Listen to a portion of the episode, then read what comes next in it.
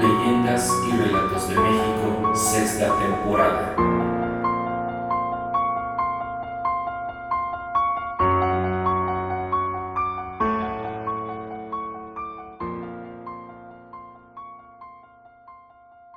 Amigos, ¿qué tal? Sean bienvenidos a otro episodio más de Leyendas y Relatos de México.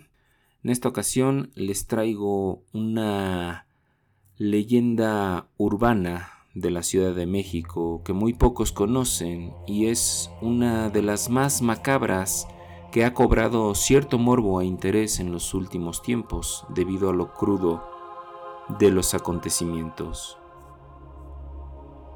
Anabel Gómez era una vendedora de tamales que tenía su puesto a las afueras del metro Indios Verdes Tenía poco de haberse divorciado y su situación económica era muy complicada, además de que las ventas no iban del todo bien y la competencia era mucha. Se pasaba el tiempo pensando cómo obtener dinero para poder comprar lo que necesitaba para hacer sus tamales. En una ocasión, mientras caminaba preocupada por su situación, se topó con una niña que lloraba asustada porque se había perdido. Anabel le ofreció amablemente que fueran a su casa para que de ahí llamaran a la policía y les ayudaran.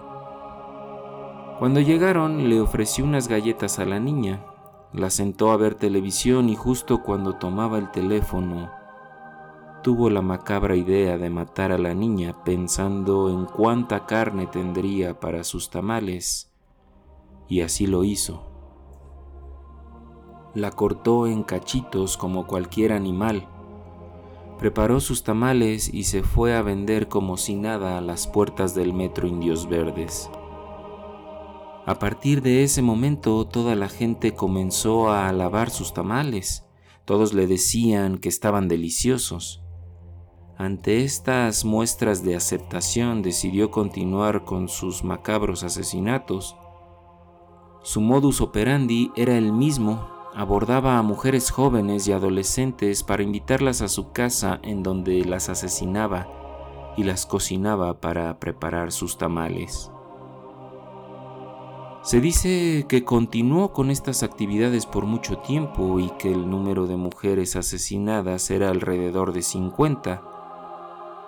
Pudo seguir así por mucho tiempo, pero fue descubierta ya que en una ocasión a una de sus clientas le salió un dedo pequeño en un tamal. La mujer se lo sacó pensando que era un hueso, pero al ver lo que era quedó aterrorizada con lo que tenía en sus manos.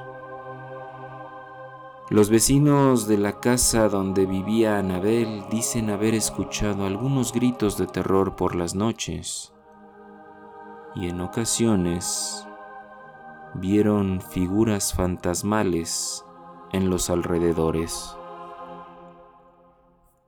Amigos, espero les haya gustado esta leyenda urbana de aquí de la Ciudad de México. Yo me despido en esta ocasión, pero ya saben que por aquí nos seguimos escuchando y nos seguimos encontrando en leyendas y relatos de México. Hasta la próxima amigos.